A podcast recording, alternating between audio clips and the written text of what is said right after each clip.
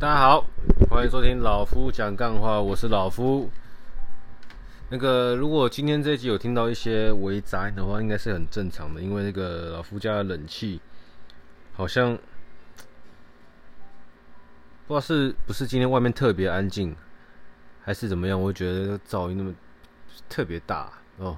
啊，反正我的声音应该是可以盖过这个声音啊，所以应该还好，哦。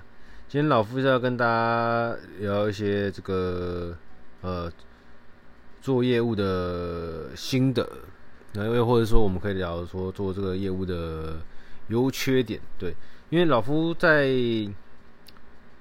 大学应该不是大学，退伍后啦，我退伍后第一份工作是比较偏销售性质，你也可以说是业务，只是说是一种门市门市。对我来说啦，门市的销售员就像是门市业务了。那像我之后做了，不管是不动产或者是寿险业，到现在的银行业，也都是业务性质，但是就是比较偏向于就是机动型的业务哦，需要去勤跑、去开发、去开发、去挖掘客户的那种业务哦，就比较真的是纯业务性质。啊，你在门市就是等着来上门嘛，对不对？那当然后后。那个经过了时间多年的改变，你可以在门市一样去做一些你个人的一些行销、宣传等等的活动，让想办法曝光你，让客户来找你。啊，做这个不管是不动产、寿险业，或者像像银行的业务，就是你要不断的抠客人、找客人，然后呢，然后拜访客人。呃，因为你不去找客人，哦，那你不是一个。让客户很喜欢你，或是说对客户对不认识你的客户对你没有什么信任感的，他们要来找你是相对难的。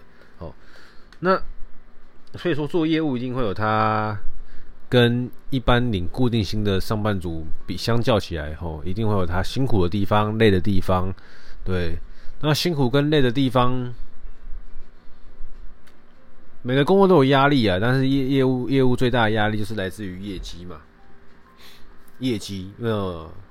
呃，有些人会给自己压力，就是他可能没有这些，他可能没有做到一定的业绩就没有奖金。那他可能一，要么他很喜欢赚钱；二，要么他家庭的固定支出开销很大，所以他需要做到一定的业绩，赚到一定的奖金来支付他的一些生活费用，或是说满足他的一些奢侈欲望。哦，这是其中的可能。那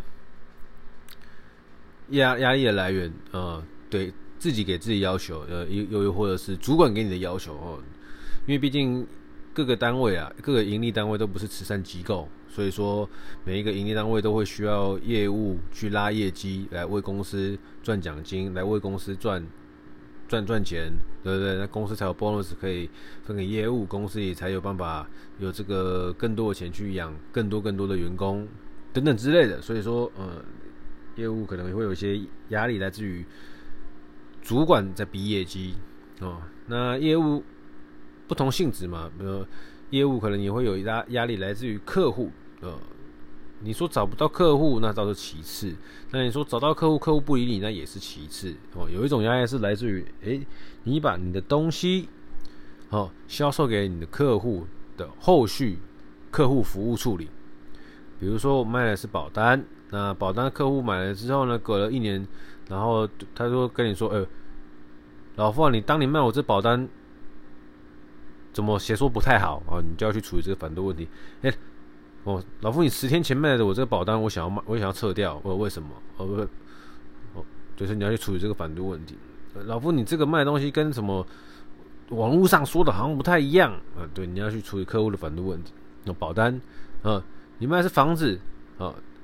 客户买到买买到你介绍的房子，最后买到，然后后来呢，出现什么呃什么利率值过高，出现什么楼上闹鬼，呃不然什么楼下是白痴，三五十上来敲门等等之类的，你要去处理这后续的客户服务的问题。哦，客户服务通常都是平常没事的时候，大家都是呃定期的拜访关心啊，那有事的时候就是跟跟你翻脸不认人，呃，所以这也是会是你一个。压力的来源，那也又或者说，今天你跟客户说买 A 商品，哦，不是保险的，就买，比如什么的投资商品，买完之后隔天跌，哎、你看我赔钱，可能要去处理客户的反对问题。所以说，业务的来源呢，可能来自于业绩，呃，业绩又有可能来自于是自己给的，或者主观给的。哦，那业务的来源可能来自于客户，那客户通常都是客后续的客户服务的问题啊。他普遍呢，好的反应你是不需要什么服务，不不不会有压力啊。那当然都是一些比较可能偏向客诉方面的问题哈。那你就要去做处理。那业务还会有什么压力？升官吗？升官我倒是觉得还好，或或许有些人很在意这个名利的名部分哦，要越升抬头越高，那也有可能。也会是个压力，那但这又又跟业绩有关，所以应该不会把它排在一起。那业务还会有什么压力？做业务繁琐啦，我们在讲这个作业繁琐，因为你要做，你要把任何东西销售给任何客人，他往往都不会是单单的你卖给他结束，就你卖给他的过程会有很多一些定型化的契约的签订啊，无微不微。有的没的，噼里啪啦一大堆。那那些作业的繁琐度，看那个商品的规范各有所不同哦。不管是你要卖一套西装给客户哦，然后这个每一个客户的量身不一样哦。你要卖一个精品包包给客户，那。这个包包的后后续保养，或者说这个包包的怎么开箱等等之类的，你要卖房子给客户，你要卖保险给客户，你要卖金融商品给客户，你要卖股票给客户，反正都一样。不是说哦，我要卖你，你说要买就搞定了。后中中间会有很多好不同程序上的繁那个繁繁琐的作业。好，那当然在每一个职业里面，你做久做精的那些。虽然说好像很繁琐，在外人看起来，但是因为你每天都在碰哦，你每天都在操作，所以你会慢慢的就越来越习惯，操作越来越顺利。但是呢，并不会因为你操作顺利、习惯、精准而导致这些过程都不需要，还是它还是存在。所以说，要针对可能各个的法规调整，你的操作本来就很繁琐，然后又会因为法规调整变得更繁琐，那也会是你。作为我来说比较麻烦的东西啊，因为如果你是做可能一般比较偏行政的，或是说一般比较偏内勤的，可能不会到那么复杂。但是你做业务，你就是要面对对外，你要面对客人；对内，你要面对主管，对不对？面对同事哦。然后呢，对你的产品，你要不断的去更新对于产品的认知，你要不断的去更新对文件的了解，很麻烦呐。对，那当然。哦，那对业务来说，比较直观的好处是什么？你相对的，你会有比较有可能性的赚到比较多的钱嘛？因为一般公司给业务的底薪就会就是可能偏低，那会希望你去多赚点业绩，然后呢就给你比较高额的奖金。所以说，对业务来说，他的年薪哦，他的月薪可能就是你一般问业务，可能不太会问出来你月薪多少。通常都会直接问他一整包了，你一整年的话下来月薪多少？你扣平多少？对，哦，no，因为他因为他可能这个业务可能年薪四百，但他有时候一个月两万、三万、四万，有时候一个月两一百万、两百万、三百万都有可能。他有可能一整年就做一个月，一个月四百万，他就躺十一个月了，有没有可能？有可能的。所以对做业务来说是有蛮多无限可能的，但是看你在什么样子的行业啦。对，因为。你的奖金来源取决于你的总金额的高低啊！你不可能说我哦，我们公司卖的单品啊，我们公司卖的产品都是可能啊一万块台币、两万块台币的，好，那我每个月奖金四五十万，哇，那你要做多少的量才会有那样子的，懂吗？就是总金额，你要你要去判断你的总金额。那你今天可能卖一个房子三千万。哦，然后当然就看直营店跟加盟店怎么抽怎么分嘛，对，这题外话。所以说，就是做业务最来说最直观的第一个好处就是，哦，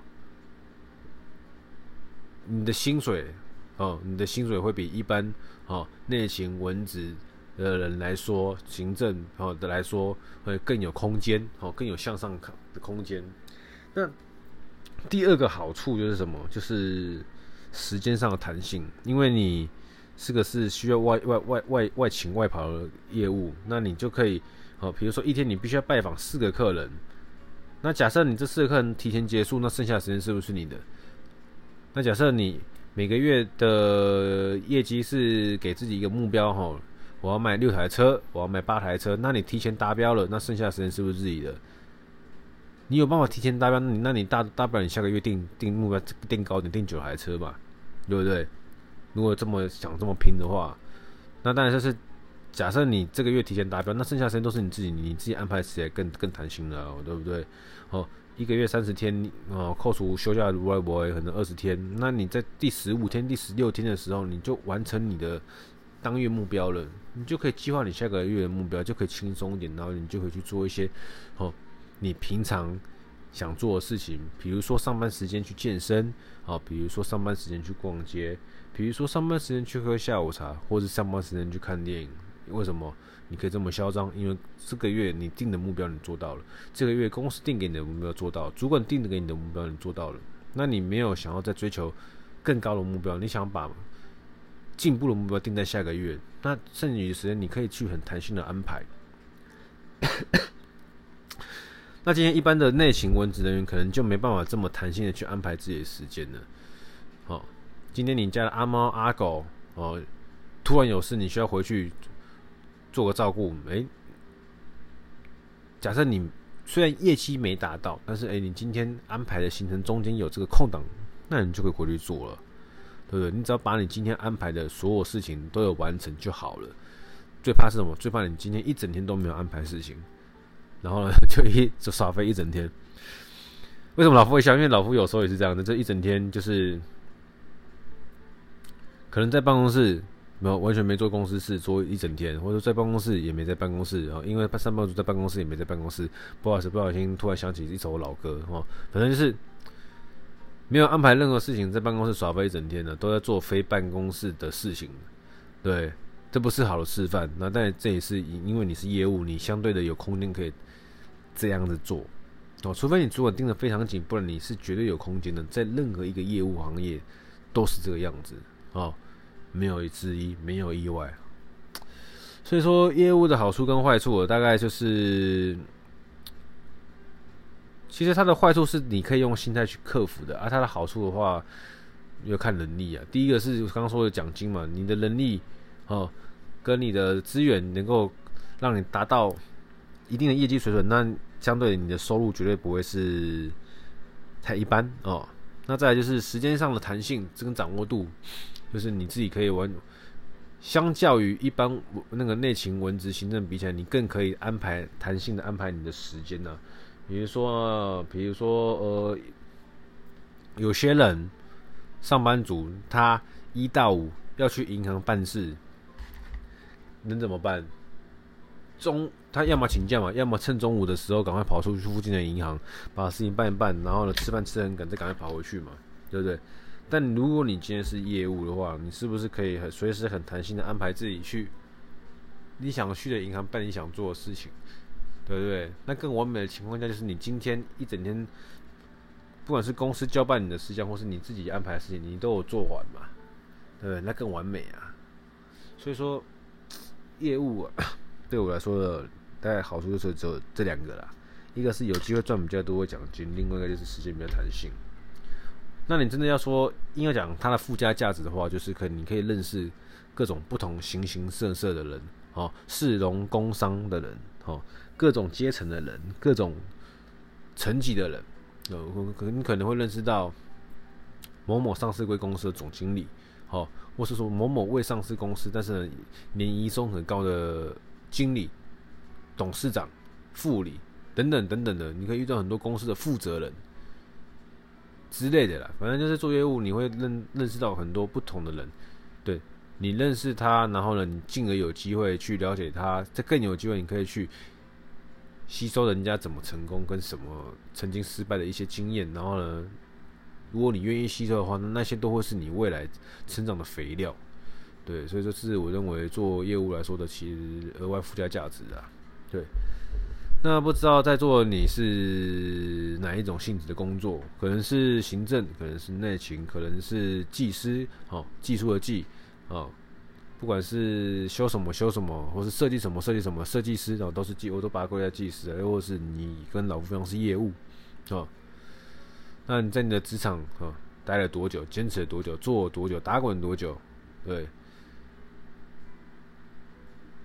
在现在这两年哈比较特殊的时期啊，对，就是没必要的话，不要要随便转换跑道。要转换跑道的话，那当然就是要冒险的情况下，就是要让自己做好充足准备。对，今天只是要跟大家聊一下，说老夫跟大家分享一下哈做业务的一些好，我个人认为的好处跟坏处。对，这对于说有一些你可能做业务做久做厌烦的人，那听到这一集可能就诶、稍微。心情好一点，然后我要去，那这样讲像也对，然后继续做好了，嗯，那这样的话算是有帮助到你。那对于有一些在这个时间点哦濒临转职心态的人，你可以去比较一下，诶，你或许是做技师，你或者是做行政，那种内勤啊，或者是反正是非业务性质的人，你想要做业务，那业务有很多种业务嘛，那就看你想要做哪一种业务。你可以从科技业的工程师变成科技业业务啊，对不对？就是说，呃，你如果想从内勤转成业务，那你听到这一集呢，如果觉得诶，做业务的一些优势大于劣势的话，你可以考虑的话，那先也这样也一些是可以帮助到你啊，好不好？好了，大家听到这集的时候是礼拜五了，那准备迎接这个美好的周末。那这个周末听说是什么热浪来袭，很恐怖的感觉。那没事。有出门的话，记得多多补充水分，不要像老夫一样那么容易中暑哦。那再次这样跟大家呼吁、提醒、重申哦，L O O P Loop，人生少点计较跟比较，你会过得比较快乐。我是老夫，谢谢收听，拜。